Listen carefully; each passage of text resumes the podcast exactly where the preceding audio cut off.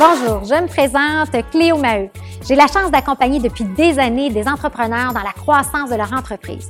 J'avais envie d'un podcast où on se dit les vraies choses, on est dans l'authenticité et qu'on puisse comprendre le parcours souvent atypique de ces entrepreneurs-là qui font réellement une différence dans la vie des gens. Donc, j'espère réellement vous inspirer. Dans cet épisode, j'ai le bonheur de recevoir Ambre Cadou. D'origine française, elle fait l'école à la maison dès son tout jeune âge, elle parcourt le monde, elle est même géo dans les clubs med, jusqu'au jour où elle arrive au Canada, elle a son propre café Vanout, mais elle revient à la base lors d'un voyage à Dubaï où elle désire confectionner des bijoux. Et aujourd'hui, elle est à la tête de sa propre marque de bijoux, Biblou. Une belle histoire inspirante. Bonne écoute.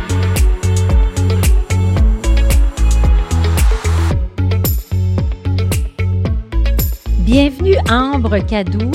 Très heureuse de te recevoir au podcast. Je te dirais que tu es ma belle découverte de l'année 2020.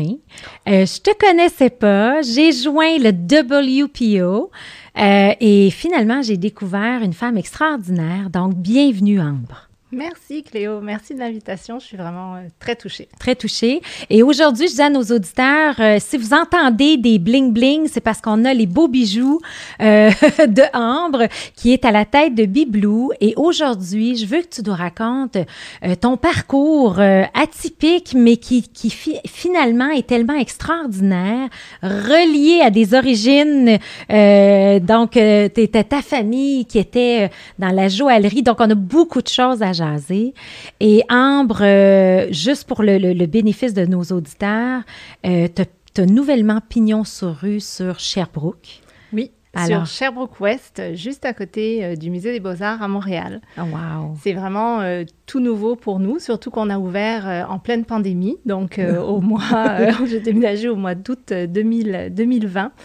Euh, on était avant euh, un petit peu plus dans le secteur, euh, considéré secteur de la joaillerie à Montréal, ou du moins ce qui reste du secteur de la joaillerie à Montréal, qui était proche donc de la boutique Burks à Montréal, proche de la baie. Donc, on était installé dans ce quartier-là, mais juste avec nos bureaux et ateliers d'assemblage et donc bureaux, bureaux opérationnels, en fait. Oui.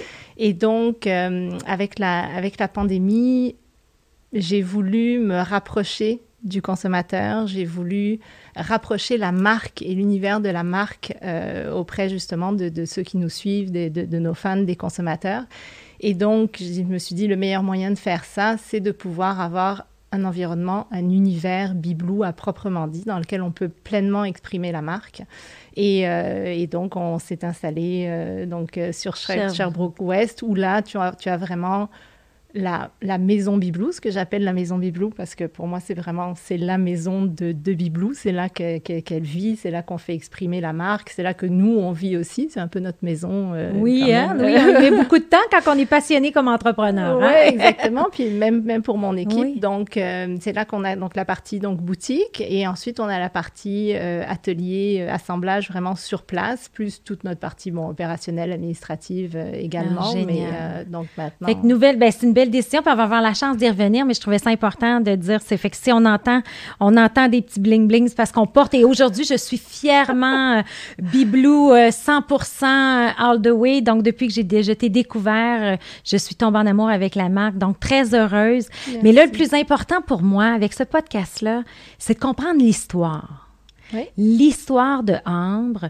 et, et, tu es française d'origine. Oui. Alors, alors dis-moi, euh, où tu es née, d'où tu viens, quel est ton parcours? Alors, je suis née euh, proche de Paris, à Neuilly-sur-Seine, en France. Euh, et j'ai grandi, donc jusqu'à l'âge de 11 ans, j'ai vraiment grandi entre Paris et la Normandie. On avait, on habitait une grande maison en Normandie et donc on, on était vraiment, c'est ça, sur, sur, les deux. J'ai eu une, une, enfance et une éducation assez hors norme, qui je pense fait partie aussi de qui je suis aujourd'hui. Pas je pense, en fait, j'en suis convaincue. Euh, c'est que on était scolarisé à la maison. OK. Donc, euh, comme une, on voit beaucoup, c'est beaucoup plus tendance, mais à l'époque, ça devait être euh, assez particulier, non? À l'époque, c'était très particulier. mon père voyageait beaucoup par affaires et puis était très anticonventionnels, je vais dire, mes parents, et donc anticonformistes. Et donc, euh, ils ont dit, OK, on fait, on fait l'éducation à la maison, cours par correspondance, etc. Donc, on était vraiment hybride, moitié Normandie, moitié Paris, mais pas comme, pas traditionnellement, OK, la semaine, on est à Paris pour aller à l'école, et les week-ends, on est plus à la campagne. Donc, on faisait vraiment euh, selon les va-et-bien et selon les, affaires ce de mon Ce est le mieux, euh, c'est ça. Et tu as des frères, des sœurs?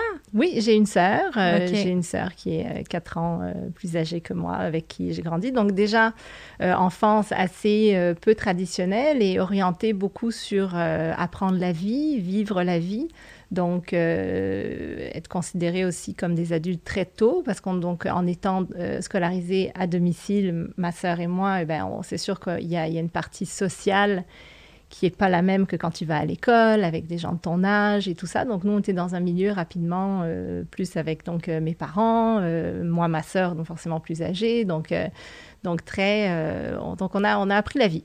On a appris autant euh, les, mathématiques que, bien sûr, euh, la chasse, la pêche, vraiment vivre la vie, voyager, etc. Et à l'âge de 11 ans, on a quitté la France pour s'installer à Montréal. Ah oui. Et qu'est-ce qui a fait que vous avez, choisi Montréal?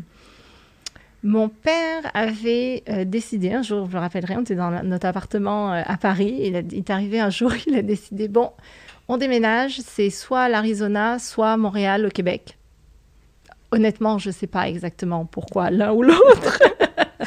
et puis, on a dit, bon, ok, oui, on déménage, ok, pourquoi pas. Et on est venu euh, en vacances donc à Montréal pour voir, parce qu'on s'est dit quand même, on va, on va aller voir hein, euh, avant de prendre une décision. Et puis, on a dit, ok, on déménage, euh, on déménage ici. Mon père, à l'époque, était déjà à la retraite, si, si, je peux dire, de ses, de ses affaires. Donc, donc on s'est installé ici, j'avais, j'avais à peine 11 ans. À peine 11 ans. Et là, ça a dû être tout un choc quand même culturel. Est-ce que tu as vu des différences et tout? Parce que là, tu partais d'un environnement euh, très libre euh, et tout, et d'arriver ici à Montréal. Choc culturel, euh, oui, parce que c'est sûr qu'il y a surtout à l'époque, donc on parle, on était en 91. beaucoup de choses. Aujourd'hui, Montréal est comme beaucoup de villes sont beaucoup plus euh, ouvertes sur, sur, sur, le monde, cosmopolite, etc. À l'époque, ça l'était quand même un petit peu moins. Euh, si ce n'est euh, que où est-ce qu'on achète des meubles, euh, il n'y avait pas Ikea à l'époque, hein, donc rien que ce repère-là que tu n'as plus. Donc oui, c'est surtout pour moi le, plus gros choc, ça a été que ici, à, l'époque, la, la scolarisation à domicile n'était pas autorisée. Donc en France, c'est l'instruction qui est obligatoire, mais non pas la scolarisation. Donc, à partir du moment où tu instruis tes enfants d'une façon ou d'une autre, c'est OK. Mais euh, ici, c'était vraiment la scolarisation qui était, obligée. Donc, on est arrivé ici et euh, bon, ben, mes, mes, parents, ils ont dit OK, il faut que vous alliez à l'école. Donc, OK, on va à l'école. On se présente à l'école. Vous avez les relevés de notes de vos filles? Bah non, non, pas vraiment, parce qu'en plus, ces dernières années de scolarisation à la maison se faisaient même plus par correspondance, se faisait juste, euh, voilà, nos, nos, parents, ma mère euh, qui nous a appris merveilleusement euh, français, histoire, géographie, et puis mon père qui était plus mathématiques, sciences et tout. et donc, ben non, on n'a pas, non, non, pas de relevé de notes et tout. Oh là là, l'école dit, bon, ben ok, il va, falloir faire passer une batterie de tests à vos enfants, parce qu'on ne sait pas, évidemment, quel est leur niveau, est-ce qu'ils sont instruits et tout ça. Donc, on a passé des tests, des tests, des QI, les niveaux de maths, les niveaux de français, tout, tout, tout. Et puis, euh, bon, finalement, euh, moi, j'avais, euh, j'avais plus de trois ans d'avance sur le cursus scolaire. Donc, vous avez dit, mais on ne peut pas faire sauter trois ans d'avance à, votre fille ou quatre ans, c'est, beaucoup trop. Mais moi, j'ai quand même sauté deux ans. Donc, donc, voilà. Donc, déjà, le choc d'aller à l'école, je me, évidemment, pour pas faire pourquoi faire simple quand on veut faire plus compliqué Entrée scolaire au mois de janvier, pour moi, au lieu de, que, comme tout le monde, au mois de août-septembre, dans une école, dans un collège de filles seulement, avec un uniforme, dans un nouveau pays. Je suis la seule française de, de ma sœur et moi, je pense qu'on est les seules françaises de l'école au mois de janvier. Ça, ça a été quand même ça, ça a été quand même un, choc parce que, bien, bien sûr, tout si ce n'est que m'asseoir dans une, dans une classe et puis attendre toute une journée alors qu'on faisait deux à trois heures d'éducation par jour, d'instruction et que le reste, on vivait, on apprenait la vie. Donc, moi, j'ai toujours fait l'école avec une idée derrière la, derrière la tête de me dire je perds mon temps. Je perds mon temps. Ça allait pas assez vite, ça allait... Bon. Parce qu'on s'entend, tu faisais deux, trois heures à la maison, mais tu es arrivé avec trois ans d'avance. Ouais. Tu sais, c'est puissant, là. Ouais. Juste ça, là, tu sais, et de dire... Puis on s'entend-tu que l'école de la vie, c'est souvent ce qui est le plus important? Tu sais, ben oui, les français, mathématiques, les bases et tout. Bien Fait que là, on arrive au mois de janvier, on est dans une classe, et là, en plus, tu as deux ans, donc tu te retrouves avec des gens qui ont 13 ans, et toi, tu as 11 ans. Moi, donc, j'ai 10 ans, oui, je vais avoir 11 ans. je vais avoir 11 ans. Ouais. Et là, tu ramasses- Puis il y a beaucoup de changements de 10 ans à 12 ans, là. C'est que rapidement, même il y a des jeunes filles qui commencent à avoir euh, leurs leur, règles, des trucs comme ça. Moi, je suis là, qu'est-ce qui se passe? Moi, j'ai encore envie de sucer mon pouce en plus, euh, catastrophe. Et puis, ce que j'étais libre de faire avant, mais là, je suis à l'école, je ne peux pas sucer mon pouce devant tout le monde. Enfin, c'est donc, donc, Et puis, si ce n'est que la, la langue, oui, on parle français, évidemment, mais les expressions étaient, euh, étaient, étaient nouvelles, étaient incomprises. Donc, moi, le professeur de français parlait, pouvez répéter Je m'excuse, j'ai pas compris. Euh, et puis aussi, sinon, les cours d'anglais. Ici, on a la chance d'apprendre l'anglais très jeune, ce qui est super. Nous, les bases d'anglais étaient. Donc là, je comprenais rien du tout. Euh, Le professeur me disait Bon, ben, fais ce que tu peux, ça va venir et tout. Mais beaucoup, beaucoup, beaucoup d'adaptation par rapport à ça, à la fois la culture, à la fois l'école. Donc, le... mais en même temps, euh, en même temps, c'était euh, c'était super. Je me rappellerai toujours, on est arrivé, on regardait la vue sur, sur Montréal, on regardait les buildings. Pour nous, c'était New York, c'était le rêve américain, c'était vraiment, le, Oui, hein? vraiment le rêve. Donc, il y avait vraiment une grande part de magie, mais avec à la fois beaucoup d'adaptations nécessaires. Et c'était euh, c'était fabuleux. Aujourd'hui, je suis, je suis ravie que... que... Alors là, tu as, fait tout ton secondaire, dans le fond? Tu as fait primaire et secondaire dans ce même collège-là? Oui, ben, en fait, je suis rentrée secondaire directement. Donc, euh, Directement. ce- donc secondaire euh, jusqu'en secondaire euh, 4. Après ça, j'étais trop malheureuse dans ce collège de filles. Je voulais plus, plus de vie, plus de liberté. Donc là, j'ai changé. J'ai fait secondaire 5 et, euh, et cégep euh, ailleurs. Et après, au milieu de mon cégep, j'ai eu l'opportunité de, de, pouvoir euh, aller dans un cégep anglophone.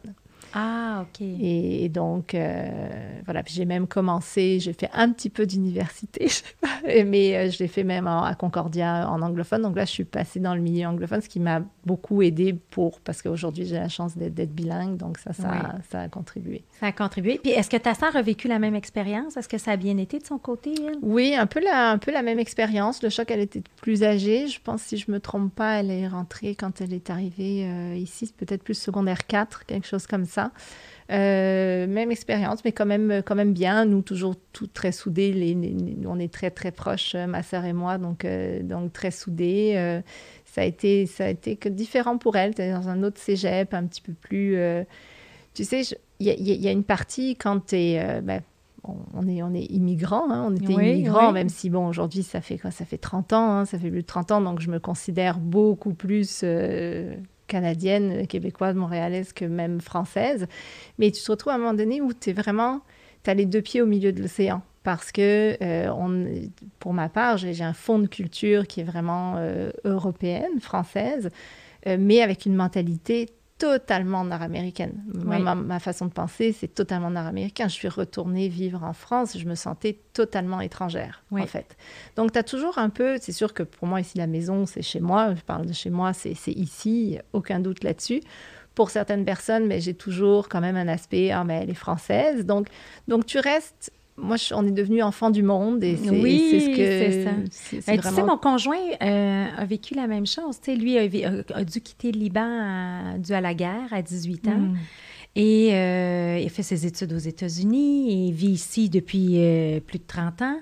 Et, et il retourne au Liban, mais il n'y a plus le sentiment d'appartenance, mais très fier de ses origines. Bien sûr. Et tout, très fier des origines, mais et quand il est ici, ben, il est toujours vu comme un, un Libanais. Donc, je comprends totalement cette, cette notion-là, puis c'est vrai, mais comme tu dis, ça devient enfant du monde avec un côté plus international. Pour ou- moi, c'est une, pour moi, c'est une richesse. Pour moi, j'ai Oui. le meilleur des deux mondes. Oui, oui, Honnêtement, exact. pour moi, j'ai le meilleur du, du monde parce que j'adore cette mentalité nord-américaine euh, que je trouve vraiment facile, simple. Oui, oui, oui, oui, oui. Et les parents, est-ce que ça a été un bon choix pour eux? Est-ce qu'ils ont embrassé ce changement-là d'immigrer ici à Montréal?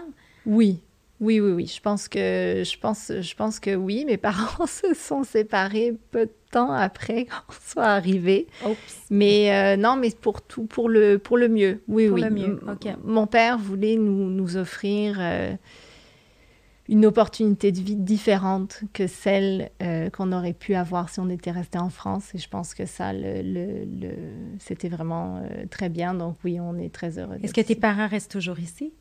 Oui, ma mère, mon père est décédé, mais ma mère est toujours, ma mère est toujours ici. En effet, euh, elle, est, elle, est, en Estrie. Ma sœur, elle, par contre, elle, elle habite Dubaï. OK. Depuis, depuis 12 ans. Ouais, ma sœur s'est moins sentie chez elle ici autant que moi. Oui. Toujours plus, euh, peut-être parce qu'elle est arrivée plus tard aussi. Oui. Mais donc, euh, elle, est, elle est. Mais c'est intéressant d'aller visiter sa sœur à Dubaï oh, également. Oui, ça va, ça va très bien. ben, ça fait partie de l'histoire de Biblou également, Dubaï. Oui? Ah oui? Dubaï fait vraiment partie euh, de l'histoire parce que c'est là, en fait, que, que l'idée est née. Et c'est en allant, euh, c'est là-bas que j'ai euh, rencontré mes premiers fournisseurs de perles. C'est là que j'ai renoué vraiment avec le bijou, en fait. Okay. Donc, euh, pour moi, Dubaï fait vraiment partie intégrale de, de, de l'histoire de Biblou de Bibelou, hein, c'est le fun. Puis justement, pour comprendre toute, toute, toute cette corrélation de, de, de, ton parcours qui mène à Bibelou, euh, là, tu, je, je, lisais en fait en préparant euh, euh, le podcast d'aujourd'hui que tu avais des, des, tes grands-parents étaient dans la joaillerie? Oui, tout à fait. Alors, les, les, les, les, parents de ma mère, donc le père de ma mère, donc mes grands-parents et mes arrière-grands-parents étaient joailliers dans l'Est de okay. la France. J'ai jamais eu la chance de les connaître. Okay. okay. Donc, je ne les ai pas connus. Donc, ce n'est pas, pas, pas une tradition qui a été passée de génération en génération. Mais visiblement, c'est dans les gènes. Et il y a une partie qui reste dans les gènes. Euh, souvent, même ma mère, au début, me disait... Euh, mais elle dit, elle me voyait travailler avec les pinces, euh, bon, ou quoi. Elle disait, oh, j'ai des images, parce qu'elle a passé de nombreuses années dans la, dans la bijouterie de, de, de, de ses parents, en fait. Et puis, elle dit, c'est fou. Elle dit, comme en fait, ça, on dirait que ça reste dans le sang, mais oui. j'ai pas eu la chance de...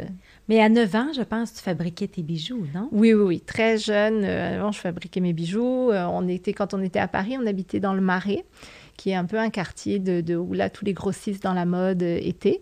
Et donc, euh, et on avait des amis qui étaient grossistes de, bijoux. Et je passais, euh, ils avaient des, greniers euh, avec, avec des, plein de, perles, de bijoux et tout ça. Et moi, je passais des journées là-bas dans leur grenier, puis je leur ressortais des trucs. Je dis non, mais ça, vous pouvez le vendre, c'est super. Puis en échange, ils me donnaient, ils me donnaient des perles et des, et des billes avec lesquelles donc je pouvais commencer. J'ai commencé à faire des bijoux. Il paraît que je les, je, je me rappelle plus exactement, mais il paraît que je les vendais aux, aux, aux copines, etc. et même je faisais porter euh, des colliers aux hommes. Je dis non, c'est la mode. Vous allez voir, les hommes ils vont porter des colliers. Alors je faisais porter des colliers aux, aux jeunes garçons. Et, euh, et oui, ça fait.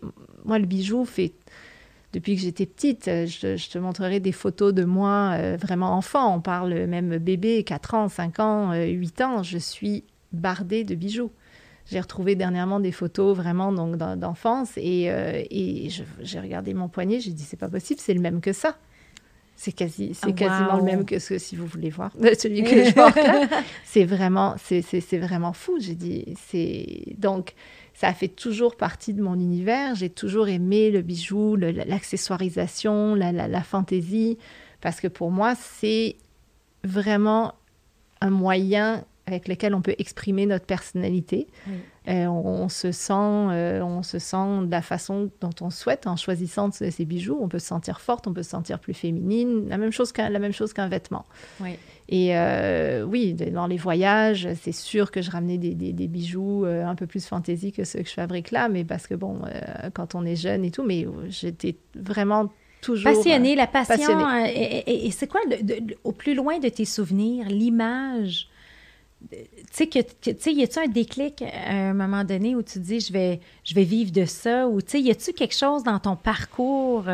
Ça s'est fait tard. Ça s'est fait très tard. Ça s'est fait quand j'ai lancé Bibelou, en fait. Parce que. Euh, tu n'avais pas fait les liens avant. Puis juste pour qu'on comprenne ton histoire, là, tu termines l'école, tu fais collège, euh, un peu d'université, tu fais tout le côté anglophone et tout ça. Fait que là, tu t'immerses dans l'univers anglophone. Et après, qu'est-ce que tu fais comme travail? Alors après, je mon Dieu. Alors après, je, très jeune, depuis que j'ai depuis que j'ai 15 ans, je travaille déjà dans les boutiques de mode. Donc à 15 ans, à peine pas tout à fait 16 ans, je travaille déjà dans la mode masculine à Montréal, dans les boutiques Hugo Boss. Et là, je découvre le monde de la mode, vraiment le monde de l'univers aussi du, du, travail. Et je me dis, waouh, mais c'est génial, en fait, c'est vraiment, j'adore ça. Donc là, j'avais commencé l'université en psychologie. Il y a euh, tout ce qui est psychologie m'intéresse beaucoup, développement personnel, ça fait partie de ma vie vraiment aujourd'hui. Mais je, étant jeune, je m'étais dit, c'est peut-être quelque chose que, que, je pourrais faire. Sauf que je me suis retrouvée au premier semestre à Concordia en psychologie et je me suis dit, oh là là, il faut que je reste combien d'années là, là sur ce, sur ce banc d'école J'ai dit non, ça, ça, ça, ça va pas aller, c'est pas pour moi, c'est vraiment pas pour moi. Et donc là, je découvre le, milieu du travail, l'action, la, mode, euh, et, j'adore ça. Donc je, je, fais ça pendant quelques années, c'est sûr. Après ça, euh, j'ai toute une, une, période de ma vie où que je passe euh, au Club Med, Club Méditerranée. OK. Donc, je suis euh, géo au Club Med. Le Club Med fait partie aussi de notre, de notre histoire de famille et de notre enfance parce qu'on a toujours été au Club Med en vacances avec, euh, avec nos parents.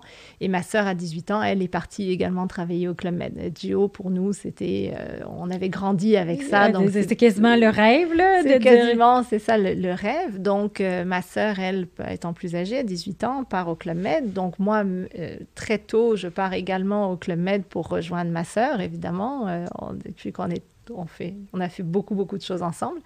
Et donc, j'ai quand même toute une période de, cette vie-là où je suis au Club Med. Je fais un petit peu tout au Club Med. J'ai fait euh, autant euh, de la réception que de la boutique, que j'ai terminé dans l'équipe dans des sports en géo ski nautique. Donc, je suis pilote de bateau aussi.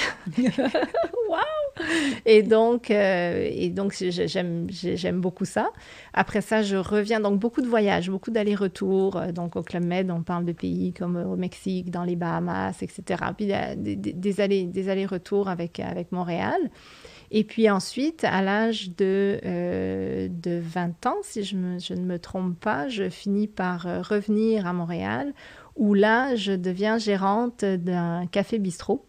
Euh, d'une franchise d'un café bistrot Vanout qui était sur la rue McGill College à l'époque, qui était le plus gros café bistrot de la chaîne. Et je deviens gérante euh, comme ça du jour au lendemain d'un café bistrot alors que j'avais pas vraiment d'expérience là-dedans. Euh, mais moi, je suis quelqu'un de terrain, j'apprends sur le terrain, c'est comme ça que j'apprends. Donc, je me retrouve dans ce, dans ce milieu-là parce que j'aimais toujours le, la, restauration. Je me suis dit, un jour, j'aurai, un bar, j'appellerai le Blue Bar. Parce que mm-hmm. Blue, euh, c'est, le nom d'artiste que ma mère m'a donné quand euh, j'étais jeune. Et donc, j'avais toujours Blue, euh, Blue en tête. Je disais, ah, je ferai le Blue Bar et tout. J'aurai une boîte de nuit. j'aimais beaucoup ça. Donc là, c'était un peu une, une, apprentissage logique pour moi de me dire, bon, ben là, je commence un peu dans, dans, dans ce milieu-là. Et de là, par la suite, je retourne en France. Donc, je, te fais un petit peu la version courte parce que sinon il y a beaucoup d'allers Oui, mais en même temps, mais moi j'ai beaucoup de moi j'ai beaucoup de questions là dans le parcours là. Je t'écoute. moi j'ai des questions. Écoute, là juste géo, le métier de géo là, on a tous été dans des clubs là. Qu'est-ce qui est super intéressant de ça? Qu'est-ce que tu retiens de ces années-là? Hmm. Je me suis toujours demandé de l'intérieur. Tu sais, nous, on y va comme vacanciers, mais de l'intérieur, ça devait être une super école. La plus belle école de la vie que n'importe qui, peut-être surtout dans ces années, j'imagine qu'aujourd'hui c'est différent. ok? La vie, à l'époque, quand tu étais géo, c'était un mode de vie, c'était pas un travail. Euh, on comptait, tu n'étais pas sur un horaire, tu comptes pas des heures.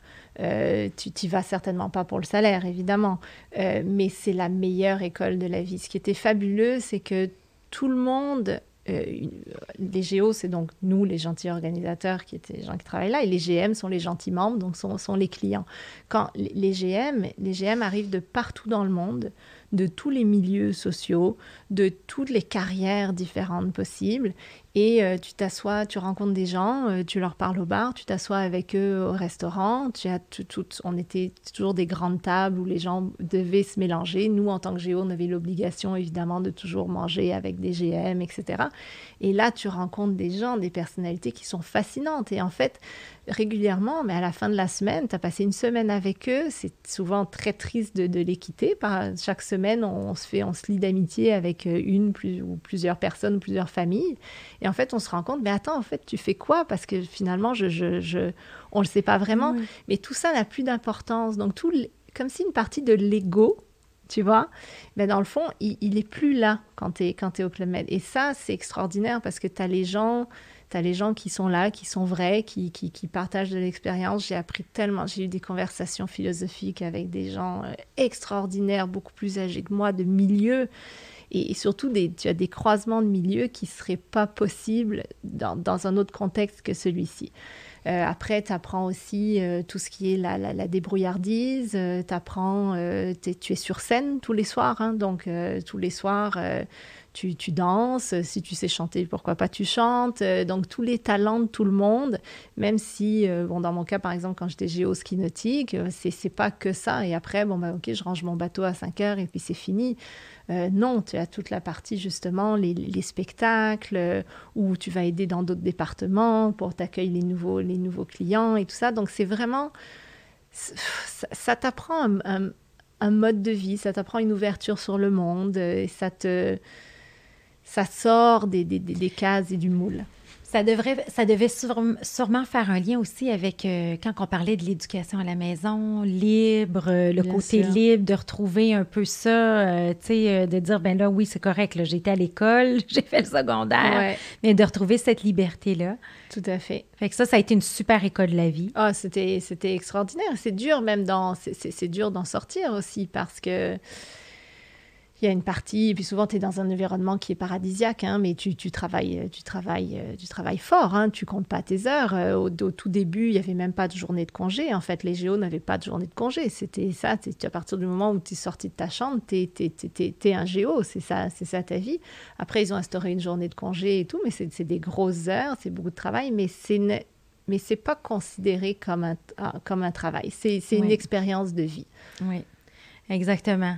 Ah, ben c'est bien. Puis là, euh, alors là, ben, c'est ça que je voulais comprendre. Ben, j'avais jamais eu la chance d'avoir quelqu'un qui nous parle de, de, de inside, tu sais, de, de, de, l'autre côté. Fait ça, tellement sur toi. Tu apprends tellement. Tu on parle souvent de sortir de sa zone de confort.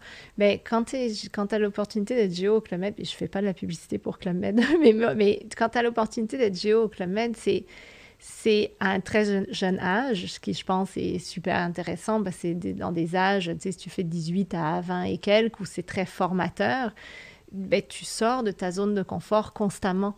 Et ça, c'est extraordinaire parce que c'est des bases pour la suite qui sont fantastiques. Moi, aujourd'hui, je peux, je peux me retrouver devant n'importe qui, de n'importe quel milieu. Ça ne me dérange pas. Je, je, je, je m'adapte. Euh, ça, ça m'intéresse. Je suis ouverte. Ah, ben ça, c'est bien. Alors là, on tombe dans le métier de gérante euh, du Vanout. Est-ce que ça a été une bonne expérience? Ça a été une expérience difficile. Je pense qu'avec le recul, j'étais pas, je me suis retrouvée du jour au lendemain gérante avec euh, une équipe de 40 personnes dans un milieu qui est la restauration et qui est quand même pas, pas évident. Et moi, euh, j'arrive avec, euh, toute ma, une certaine naïveté, une certaine, euh, une certaine candeur, qui donc euh, pas forcément évident, mais une très très bonne école, très très bonne école tout de même, très très très formatrice. avec ses défis. Je suis jeune aussi, hein, j'ai quand même très jeune à ce, à ce moment-là. Mais, mais c'est ce qui par la suite, après, donc, tu sais après, donc, par la suite, bon, je, je, je suis retournée, si tu veux continuer dans, le parcours, je, suis retournée, je suis retournée en France, à Paris. Et euh, là, j'ai travaillé dans le secteur de la, de la mode. Euh, donc là, j'ai travaillé dans certaines grandes maisons euh, de, de, de, de, couture en, en, boutique, donc chez Chanel, chez Kenzo, etc., qui était très, très intéressant. Puis finalement, j'étais pas heureuse en France, comme on disait. Tu sais, ma mentalité était trop différente. Mais j'ai quand même eu une très, très belle euh, expérience où, euh, où j'ai travaillé pour une compagnie dans un... comme un outlet de, de, boutiques, OK? Et euh, donc, avec tout un réseau de, de, Il y avait à peu près 90 boutiques de luxe, en fait, dans ce outlet-là. Et moi, je m'occupais de tout le retail, donc toute l'image visuelle, en fait, de ce centre-là, qu'on appelait un village, en fait, de ce village-là. Donc, euh, en fait, tu te rends compte après que tout ce que tu apprends, même si j'ai un parcours qui est très décousu et qui a aujourd'hui... Atypique. Qui est très atypique, mais aujourd'hui, tout ce que j'ai fait, même dans les, dans les choses que j'ai faites les plus euh, incongrues, euh, eh ben, elles me servent aujourd'hui et je comprends pourquoi je les ai fait, je comprends pourquoi elles me servent. Et donc, euh, et, par la suite, je suis revenue donc à Montréal en 2006 et là, j'ai décidé de devenir franchisée et d'ouvrir mon propre café bistrot Vanout. OK. Donc, je suis retournée au Vanout. Donc, mon expérience, en fait, de, de, gérante de ce Vanout-là, ben, m'avait quand même... Euh, Est-ce que c'était un désir d'être entrepreneur à ce moment-là? C'était, oui, je pense que c'était clairement un désir d'être entrepreneur. Je me suis rendu compte que je suis pas faite pour rentrer dans un moule. Mm. Euh, avec la vie que tu as vécue, avec la vie que j'ai vécue, et même si euh, une part de moi, genre de l'ego, il disait non, non, Ambre, ok, euh, moi je voulais être directrice du, du marketing de, de, quelque chose, d'une compagnie, peu importe. Et puis je voulais aller tous les matins au bureau avec euh, mon tailleur et puis mon café dans la main, quoi, pour, pour, pour l'image de dire bon, bah oui, je suis directrice du marketing et tout ça. Donc je voulais, une partie de moi voulait rentrer dans ce moule-là, mais en même temps, je voyais bien que ça ne fonctionnait pas et surtout j'étais très malheureuse d'essayer de rentrer dans ce moule. Donc finalement, j'ai dit non, ok, il faut que je sois, il faut que je fasse quelque chose pour moi, il faut que je sois entrepreneur. Et puis euh, j'ai dit bon, ben euh, j'avais envie de revenir à Montréal aussi parce que l'expérience à Paris était, était, était, difficile et je voyais bien que mon cœur était, était à la maison à Montréal. Donc j'ai dit ok, je veux revenir à Montréal, je veux avoir mon entreprise. Bon, ben, je connais Vanout, euh, j'ai eu, euh, j'ai eu quand même, je, je, sais comment ça fonctionne, euh, j'aimais la compagnie, etc. Et donc, j'ai dit, bon, ben, alors, j'ouvre mon, mon, café bistrot Vanout, que j'ai ouvert en 2006 en face du Palais des Congrès de Montréal. Et là, pendant combien de temps? Un petit peu plus de deux ans. Un petit peu plus de deux ans comme, comme disait mon père, euh, tu as fait ton MBA. J'ai fait mon MBA là-bas. Euh, superbe expérience. Euh, pas tous les jours rose, parce que c'est sûr, c'est quand même difficile. C'est un milieu aussi dans les cafés bistrots où c'est très compétitif. Euh, j'étais dans un quartier où il y avait beaucoup, beaucoup de compétition aussi. Euh, c'est très exigeant, euh, des, des, longues heures. Mais il y a quelque chose que tu mentionnes pas, par exemple, c'est que tu es arrivée première franchisée hein, pour le ah, service. Hein? oui, c'est ça, Fait qu'en passant, le MBA avec la mention exceptionnelle, ça fait partie de ça, non? oui, le service à la clientèle, j'aime les gens de par, bon, de par c'est ce que c'est d'avoir été géo et tout ça. Moi, j'aime vraiment les gens et tout ce que je fais, je veux que je veux que les gens se, sentent bien, que ce soit avec mon produit ou avec l'expérience qu'ils ont à travers, euh, quand c'était le Vanout, c'était quand ils venaient donc, euh, donc au, au Vanout. Donc euh, oui, tout était euh, impeccable, les gens se sentaient extrêmement bien, on avait un excellent service, euh, les, valeurs, moi, mes employés, fallait pour moi, il faut que dans mon environnement, tout le monde soit heureux, que ce soit mes employés, mes clients. Pour moi, c'est très important que les gens soient heureux. Donc, ben, mes clients, essayé de les rendre heureuses. Et, pareil, pour mon, pareil pour mon équipe. Donc oui, prix, euh, je me rappelle plus du nom du prix, mais première, euh, en effet, de, la franchise au niveau service à la clientèle, etc. Mais il, me manquait, je me suis rendu compte aussi dans cette expérience-là que tu es, entre quatre murs.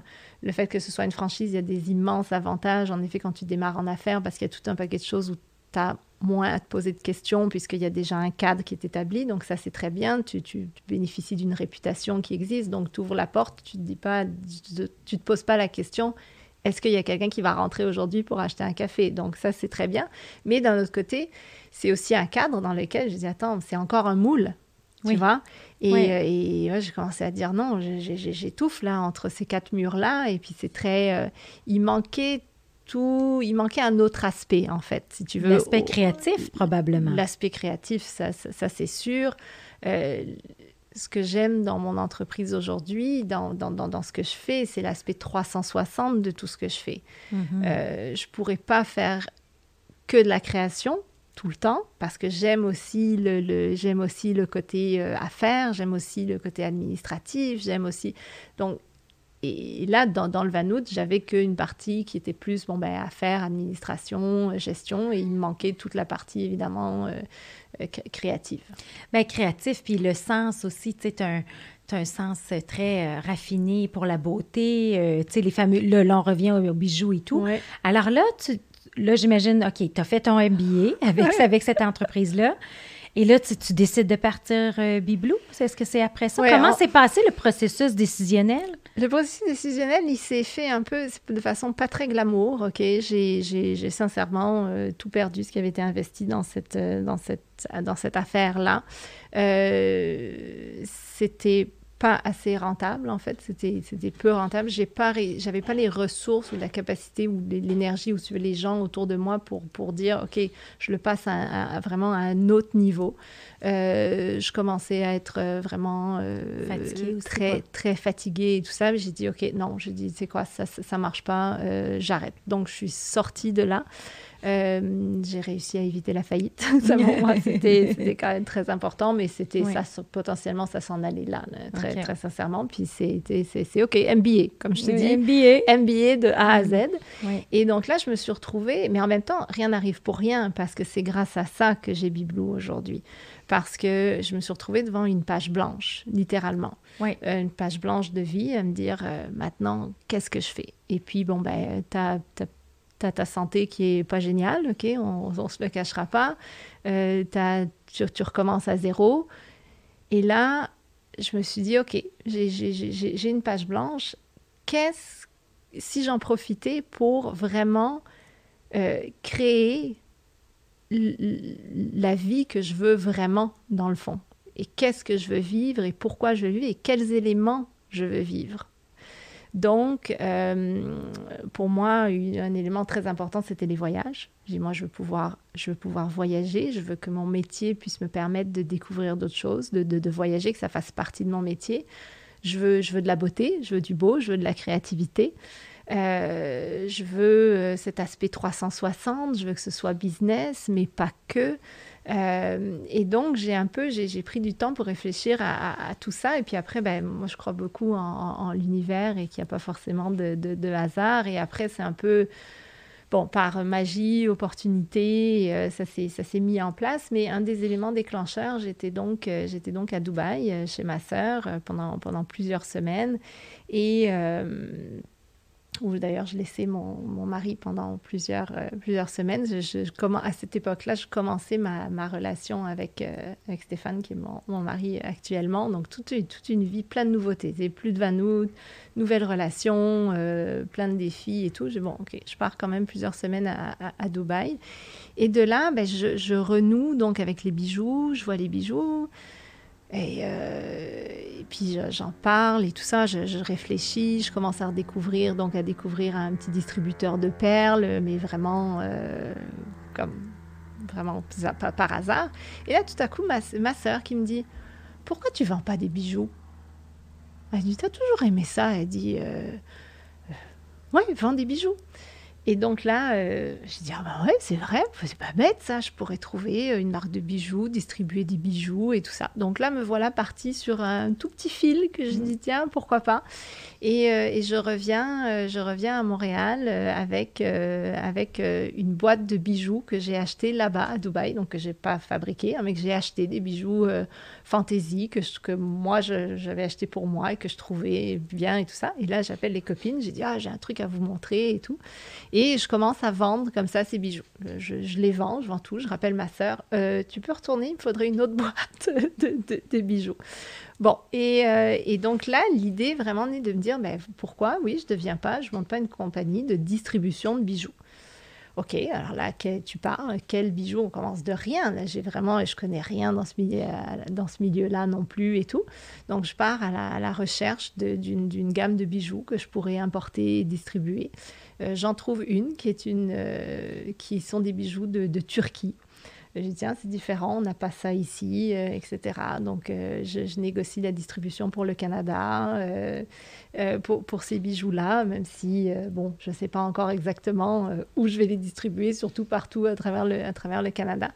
Mais entre, entre ça, je renoue avec mon amour du bijou et, je et là, je, je, je, mets la main sur des perles, sur des billes euh, et, là, je commence à en refaire. Et euh, dans un des prochains voyages à, Dubaï, je retourne là où j'ai trouvé quelques distributeurs de perles euh, qui sont, des, qui sont des, des, Asiatiques.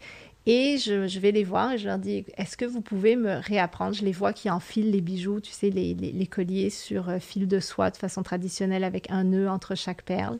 Et eux sont très très bons pour faire ça. C'est un peu comme tu les vois, ils font ça à toute vitesse, un peu comme quelqu'un qui sait tricoter, tricote. Et je dis, est-ce que vous pouvez m'apprendre? Et donc, je me mets à passer des jours entiers avec eux, là-bas, au milieu de, de ensevelis sous les pierres et les perles, à, euh, à, apprendre leurs techniques, en fait, qui sont vraiment des techniques traditionnelles. Et euh, c'est très drôle parce qu'ils me crient dessus parce que j'enfile pas assez vite. Et je, travaille pas pour vous. Et, euh, donc, je renoue vraiment avec ça, plus par le plaisir et parce que, bon, ben, à ce moment-là, j'ai du temps, euh, etc. Et là, en 2009, je décide de faire le Salon du cadeau à Montréal, qui est un salon commercial B2B euh, pour les boutiques cadeaux. Euh, et je fais un petit kiosque, mais avec mes bijoux importés de Turquie. Me dire, bon, ben voilà, là, je, je distribue ces bijoux-là, donc je me présente à ce, à ce salon avec mon kiosque, avec les bijoux turcs. Et trois bracelets à moi que j'avais fait et un collier. Vraiment sur le coin, euh, dire bon, on sait jamais euh, et tout ça. Mais là, à l'époque, euh, Biblou n'existe même pas vraiment. Hein. Et donc, le, le, salon a été un flop total avec les bijoux turcs. Je me rappelle, je me vois avec mon, ma pile de bons de commande en me disant, ça me prend des bons de commande, hein, je vais passer des commandes. Non, on ne place pas de commandes, rien, rien, rien, rien, le désert total.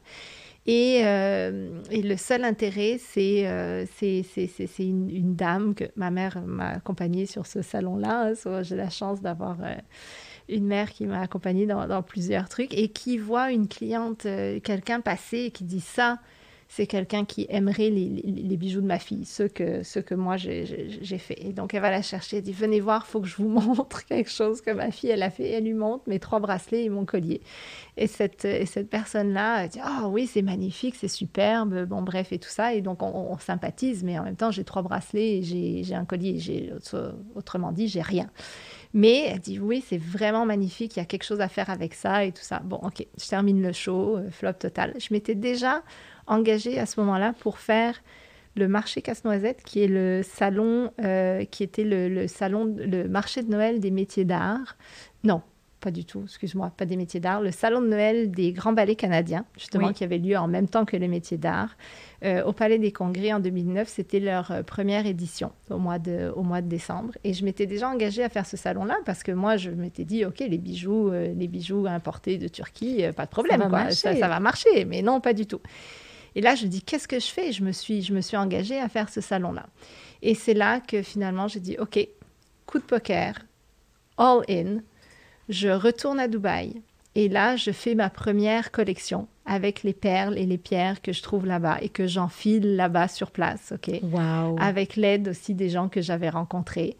Et je dis, bon ben voilà, là je fais Biblou, je fais un kiosque tout blanc euh, vraiment très simple, kiosque tout blanc, je mets Biblou dessus, euh, et là je mets vraiment mes quelques derniers euh, milliers de dollars sur la table, puis je dis OK, all in. Et là je fais ce salon-là.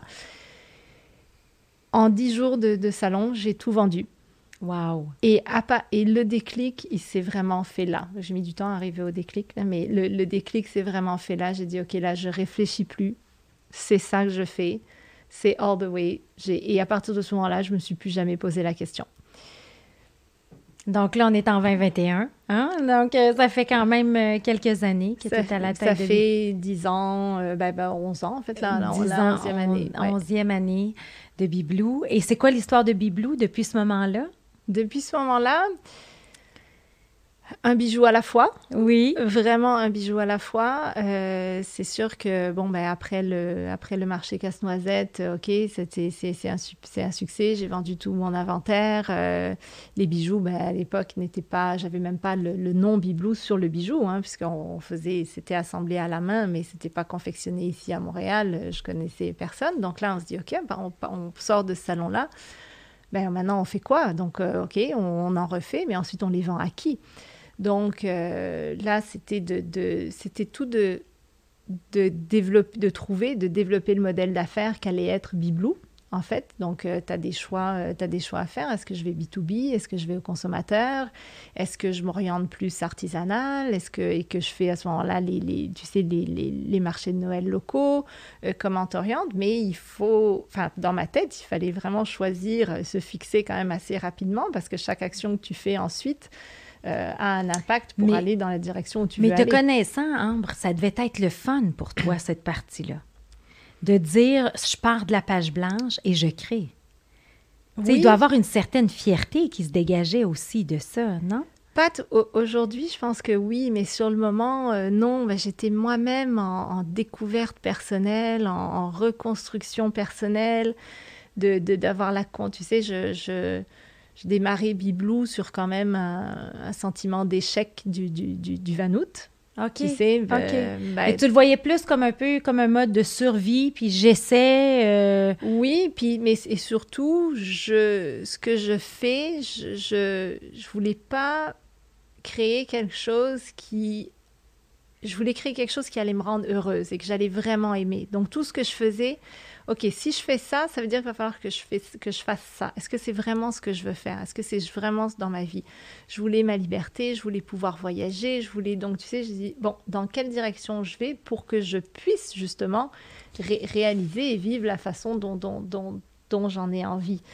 Euh, donc c'était mais une chose, une chose était claire et que je pense que c'est ce qui m'a, c'est ce qui m'a beaucoup aidé parce que c'est sûr qu'après, tu es, aussi es confronté au fait que tu as même tout le monde autour de toi, une marque de bijoux. Hein, mais attends, mais tu sais combien il y en a du bijou? Et oui, il y en a beaucoup des marques de bijoux. Il y a énormément de gens qui font des, des, des choses absolument extraordinaires. Donc pourquoi une marque de bijoux de plus? Et qu'est-ce que j'ai de vraiment différent? Tu, sais, tu te poses la question aussi. Beaucoup de gens en face de moi étaient là, bon, ben bon courage. Hein, euh, et, et, puis, euh, et donc, mais mon, focus était par contre très clair. J'ai dit, je fais cette marque-là, je veux l'emmener à un niveau international, je veux créer une marque à potentiel international. Ça, pour moi, le focus depuis le jour 1 était extrêmement clair. Et je pense que ça m'a aidé parce que ça m'a permis de ne pas me perdre. Euh, dans toutes sortes d'essais erreurs, parce que toutes mes décisions étaient prises en fonction de cette vision-là. Oui. Donc, euh, par exemple, euh, est-ce qu'on fait un marché de Noël local Et là, je me posais la question, est-ce qu'une marque internationale fait un marché de Noël local? Non. C'est très bien les marchés de Noël locaux, mais pour, pour moi, pour Biblou, est-ce que j'ai non, une marque internationale ne fait pas ça? Ok, c'est pas la bonne raison. Donc, qu'est-ce que font les marques internationales? Ils distribuent dans les boutiques, ils distribuent dans les bijouteries. Ah, ok. Bon, bah alors ça, parfait, c'est quelque chose qu'il faut que Biblou commence à faire. Alors, sauf que tu commences, tu commences à, tu, tu vas démarcher certaines, certaines boutiques. Et là, euh, tu es heurté, ah ben non, tu n'es pas une marque internationale, personne ne te connaît. Hein. oui, donc, euh, donc, bon, comment on ouvre la porte? Et puis après, on dit, bon, ben ok, mais non, mais nous, avec les artisans, on fait de la consigne. Non, je suis désolée, moi je suis pas artisane, j'ai une marque, on ne fait pas de consigne. J'ai pas de commande minimum par contre, mais, euh, pas, pas, de consigne. Vous achetez mon produit, c'est parce que vous y croyez. Moi j'y crois. Vous en achetez un, vous en achetez deux. Si vous si vous l'aimez, vous allez le vendre. Donc, euh, et donc, non, pas de consigne, parce qu'une marque internationale encore ne fait, ne fait pas de, consigne. Donc, tout ça, ça a été vraiment mon, mon focus et mon, et mon guide pour prendre mon, pour prendre mon décision parce que c'est vraiment là que, que, je m'en allais. Et beaucoup de décisions comme ça, j'ai commencé à faire très tôt des, des, des relations publiques, euh, même si on me disait, mais Ambre, les euh, relations publiques, tu es, vendu dans cinq boutiques, donc euh, mettre des budgets dans des relations de public pour paraître dans des magazines et tout ça, ça semblait un petit peu fou parce que trop petit. J'ai dit oui, mais en même temps, euh, les grandes marques, elles font ça. Donc, euh, pour, euh, tu vois, donc tout était vraiment orienté, orienté comme ça. Ça a commencé, ça a commencé très petit. J'ai gardé le bureau pendant cinq ans, les cinq premières années, dans mon salon. Merci à mon mari hyper patient et adorable qui a toléré ça, qui a toléré tout ça, parce qu'on s'est rendu jusqu'à trois employés dans le salon. Euh, pendant, pendant cinq ans avec des, avec des coffres à outils dans lesquels, euh, si, si, jamais euh, tu viens à la maison Biblou, quand tu pourras, tu verras, j'ai des coffres à outils, c'est le rêve de plein d'hommes quand, quand ils viennent, mais qui sont remplis de, de, de, perles et de, et de bijoux. Et j'avais six coffres à outils dans le salon, remplis de perles, remplis de bijoux. C'était assemblé sur place dans le salon. Et donc de là, les, toutes les premières années ont été consacrées à ben justement à identifier ce modèle d'affaires, à le mettre sur pied, mais aussi à, définir l'ADN de la marque euh, et puis surtout à, à, développer et assurer une, une production euh, locale, qui au début, euh, je, je l'ai fait au début parce que ça n'avait aucun sens pour moi d'aller en Asie et de faire fabriquer des, des grosses. Un, j'avais pas les moyens. Hein, quand des fois, quand, tu n'as pas les moyens, ça, ça en démarrage d'entreprise. En démarrage d'entreprise, c'est ça, avec pas de financement et tout. Je peux pas aller prendre un risque, aller faire euh, fabriquer euh, quelques milliers de pièces en Asie et, prendre ce risque-là. Euh, donc, j'ai dit non, ok, localement, il y a, y, a des, y a des joailliers, il y a des choses. Donc là, j'ai commencé à explorer dans le quartier de la joaillerie à Montréal, à toquer toutes les portes que je pouvais. J'ai euh, toujours eu plus de difficultés à toquer à des portes de, détaillants que je voulais démarcher, mais beaucoup de facilité à toquer à des portes pour quand justement pour moi pour trouver une solution, pour euh, trouver euh, un fournisseur, un fabricant, un partenaire et tout ça. Donc là, j'ai commencé à, à, découvrir ce milieu-là, à toquer, à dire OK, est-ce que vous savez où est-ce qu'on peut, je peux fabriquer des bijoux et tout. Bon t'es pas connu dans le milieu, les gens ils te regardent, ils disent oui, qu'est-ce que tu veux, euh, qui, qui est d'où elle sort, d'où elle sort? C'est un milieu qui est quand même très fermé, euh, qui, est, qui, est peu connu, qui est très fermé. Et puis moi, bah, très honnêtement, j'ai à ce stade-là, j'y connais rien non plus. Hein. Je suis totalement euh, novice dans, dans, le milieu. Et puis je finis par, par trouver des, des joailliers, des joailliers syriens, deux frères qui, au début, m'accueillent pas forcément chaleureusement. la première fois que je suis arrivée, ils m'ont fait attendre trois heures avant de m'adresser la parole. J'avais du temps, j'ai pas de problème, oui, j'attends. Et là, j'ai commencé à créer une relation euh, et puis surtout à les observer. J'ai passé beaucoup de temps avec eux.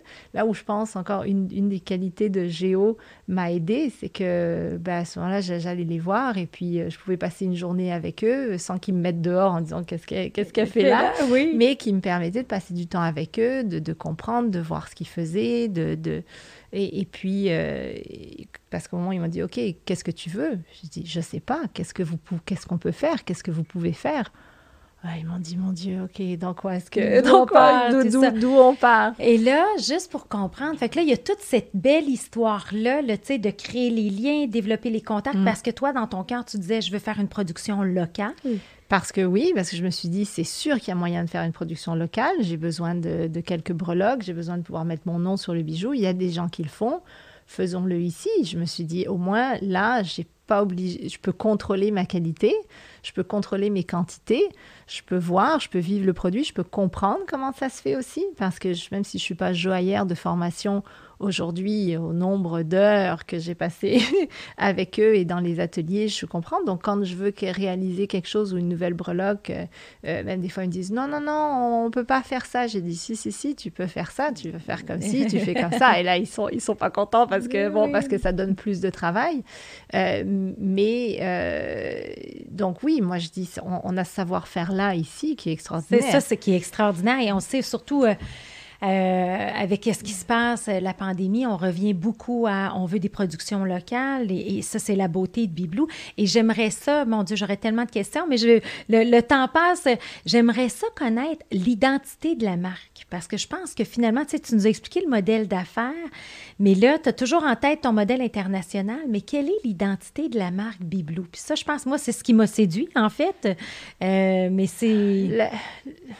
C'est une question qui est assez difficile pour moi à, répondre parce que l'identité s'est créée en fait de façon très intuitive. Moi, je suis intuitive, je fais mon business, je le gère de façon intuitive aussi. Et, donc, l'identité de la marque n'a pas été euh, définie sur papier avant de partir euh, pour, pour des raisons, on va dire, de tête. Euh, L'ADN de la marque, j'ai créé la marque. L'ADN de la marque provient de moi, je pense, dans le sens où j'ai fait ce que moi je considère beau, euh, ce qui est très subjectif, euh, mais avec, avec l'idée vraiment que toutes les femmes, et vous verrez souvent, il n'y a, pas de. Même dans, dans, le marketing, j'affiche, à part moi, j'affiche pas un, un, stéréotype de femme particulier. Parce que pour moi, porter du bijou, c'est accessible à toutes les femmes. Et, à, peu importe notre âge, peu importe le milieu, peu importe si on est plus sportive ou, moins, etc. Et donc, ça, je voulais que ce soit. Je voulais que ça transparaisse vraiment, que ce soit vraiment que toutes les femmes puissent y trouver euh, quelque chose, une, part, une part de féminité. Après ça, la marque est très, très féminine, ça c'est sûr, euh, mais je pense que même, euh, même pour les femmes qui se sentent peut-être moins féminines ou qui, qui, qui, sont moins en contact avec leur, leur, féminité, ont quand même une part, une part de féminité qu'ils peuvent aller chercher, notamment avec un de mes, avec un de mes bijoux. Donc pour moi, euh, c'est la féminité, c'est de la douceur, c'est de la joie, c'est du bonheur, c'est beaucoup d'émotions. Euh, ça, c'est l'identité. Oui, moi, c'est ça. Le mot qui venait, c'est l'émotion, tu sais, fermer l'émotion. Puis moi, je suis une femme euh, pratique, tu sais, ingénieure de formation, toujours travaillé avec des hommes toute ma vie. Et, euh, et, moi, ce que j'aime de tes bijoux, c'est les élastiques. Oui. tu sais, c'est le côté pratique. Là. Donc, j'ai les bagues, j'ai ça, tout ça. Puis c'est comme le côté pratique, tout en étant très féminin, très doux, effectivement. Mais tu sais, il y a, y, a, y a, un sens. Euh, fait que moi, je, je Mais tu vois, pour, pour moi, c'est le plus beau témoignage. C'est quelqu'un comme toi qui, à la base, te considère peut-être un peu moins bijou, ou tu sais, plus, non, plus pratique, exactement tu les portes et, et, et, tu te sens bien avec ces bijoux-là. Oui. Moi qui suis, bon, euh, très, très, très euh, féminine et tout ça, mais aussi, ça, et moi, c'est vraiment ce que je voulais, en fait, pouvoir offrir avec, avec ma, ma gamme de bijoux. C'est du luxe accessible. Euh, c'est vrai, je voulais aussi pouvoir démocratiser certain, un certain côté de la joaillerie. Euh, j'ai beaucoup d'inspirations qui vont venir justement de la haute joaillerie. J'adore la haute joaillerie, j'adore le bijou et je, vais même porter des bijoux qui sont pas de moi parce que j'aime tous les bijoux. Et, j'aime beaucoup, beaucoup, beaucoup la haute joaillerie. Mais pour moi, dans, dans toutes mes créations, je, je me dis toujours, OK, comment est-ce qu'on peut démocratiser cette haute joaillerie, la rendre accessible avec des, avec des matériaux euh, qui sont donc du, luxe accessible. C'est quand même de l'argent 925, donc c'est de l'argent véritable. Et toute notre fabrication est vraiment faite selon les, les règles de l'art, donc de la joaillerie traditionnelle. Nos pierres sont serties, elles ne sont pas collées. Euh, c'est des métaux semi-précieux. On fait du plaquage hors 14 carats avec euh, une, épaisseur qui est vraiment très qualitative. Donc c'est vraiment, même si c'est un bijou qui est accessible, pour moi, c'est du bijou, euh, c'est du bijou de luxe avec toute l'attention que la haute joaillerie pourrait, euh, pourrait y mettre. Fait que c'est extraordinaire dans le sens où tu as vraiment trouvé ta, niche. Oui. Tu sais, tu as trouvé ta niche dans le marché euh, pour être capable d'identifier les, les, les, ce qui était le plus important. J'aimerais ça que tu nous parles quand même de, tu sais, parce que là, tu es dans la création. Comment tes inspirations viennent pour tes collections? Parce que tu sors deux collections par année et chaque collection va avoir 400 dérivés. Euh, où tu trouves le temps de faire tout ça? Bien, les inspirations, euh, je te dirais, viennent... je suis très intuitive et donc même mon inspiration est très intuitive. Euh, je pense qu'il y a des choses dans l'air, il y a des choses où euh, il y a des envies en fait euh, communes selon un peu ce qu'on vit aussi, dépendamment dans les périodes de vie qu'on vit actuellement. je pense qu'on a d'autant plus besoin de, de de, joie, de, de, bonheur. Donc, tu sais, comme cette saison, le rose, c'est une couleur qui est très importante parce que le rose, ça, on en a envie, ça fait du bien. Regarde, on est toutes les deux habillées en rose aujourd'hui. Donc, donc, il y a vraiment quelque chose dans l'air. Et donc, moi, je suis très intuitive, donc je, suis beaucoup ça, c'est cette intuition-là, euh, avec mes envies euh, également, avec mes voyages également, quand j'ai, bon, c'est en pause en ce moment, mais euh, j'ai fait suffisamment de voyages pour être inspirée de, inspirée de tout ça. Cette saison, j'ai une collection qui s'appelle Sedona Spirit, qui est vraiment inspirée de mon voyage en Sedona que j'ai, fait. C'est tout, puis c'est après, au sein de mes voyages, ce sont des détails architecturaux, oui. Euh, j'ai une influence très moyen-orientale, je pense, de par aussi euh, mes, voyages à Dubaï, au Moyen-Orient et en, Asie, parce que c'est la, richesse de, leur, culture, euh, de leur savoir-faire, bien sûr de la nature. Donc, c'est vraiment l'intuition par rapport à, ce que je vis, puis l'inspiration, c'est par rapport à ce que je vis, les gens que je rencontre, et puis à un moment donné, sans savoir pourquoi, il y a des liens qui se font. Euh, mais encore une fois, je ne crée pas les collections de façon, tu avec ma tête, de façon stratégique. Je fais vraiment avec, avec le cœur, tu le comme, comme tout dans, dans, dans Biblou, euh, c'est vraiment euh, fait avec le cœur. Et justement, en parlant du cœur, j'aime bien aussi quand tu parles de créer du bonheur et la façon dont tu le fais. Donc, on a parlé que tu as trouvé au fil du temps des gens locaux qui mm. vont t'aider dans ce processus-là, qui est fait de manière plus, euh, tu sais, dans l'art de la joaillerie. Donc, tu le fais de cette façon-là. Parle-nous un peu de ce concept-là de créer le bonheur. Oui, c'est devenu euh, créer du bonheur à bijou à la fois. C'est vraiment la mission de Bibelou. Euh, pour moi, que ce soit euh, justement avec, avec ces joailliers locaux, et que ce soit... C'est important pour moi que tout le monde toutes les personnes qui vont avoir une interaction avec Bibelou, peu importe à quelle étape de la, de, la chaîne, que ce soit à la, la, production ou à la phase finale pour la consommatrice, c'est primordial pour moi que ça apporte du bonheur dans la vie des gens, euh, que ça apporte de la lumière, que ça apporte de la joie. Donc, euh, le, polisseur qui polie euh, ici à Montréal, les joailliers qui font, qui, coulent, on coule l'argent donc à Montréal, on fait, fabrique toutes nos breloques ici à Montréal, on les assemble.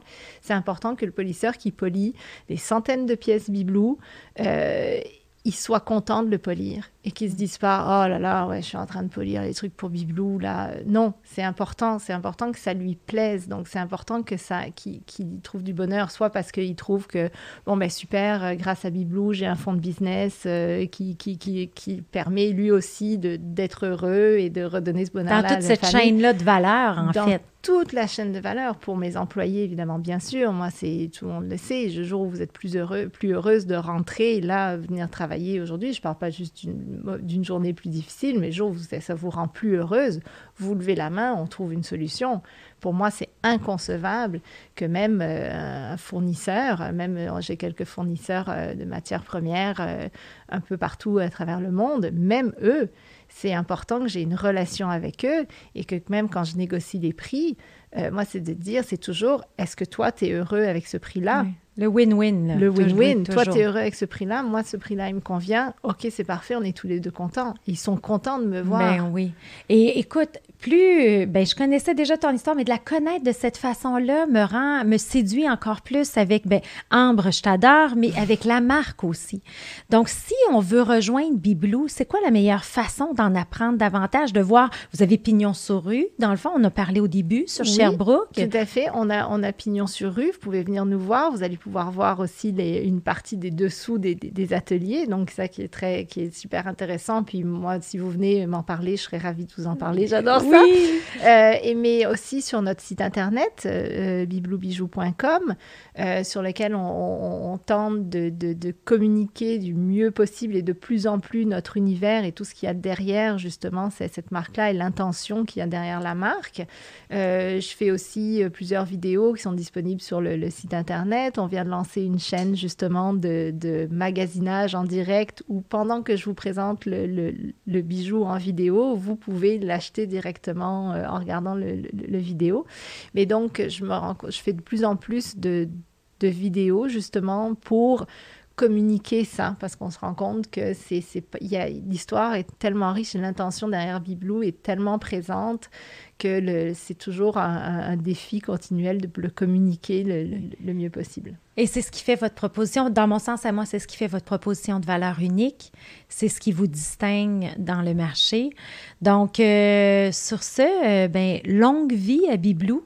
Hein? Longue vie à Biblou. Donc, je te remercie infiniment, Anne, d'avoir passé ce temps-là, de nous avoir partagé euh, ton histoire. Et ben, j'ai déjà hâte d'aller à la boutique. Merci, Cléo. Merci un privilège pour moi. Merci. Merci.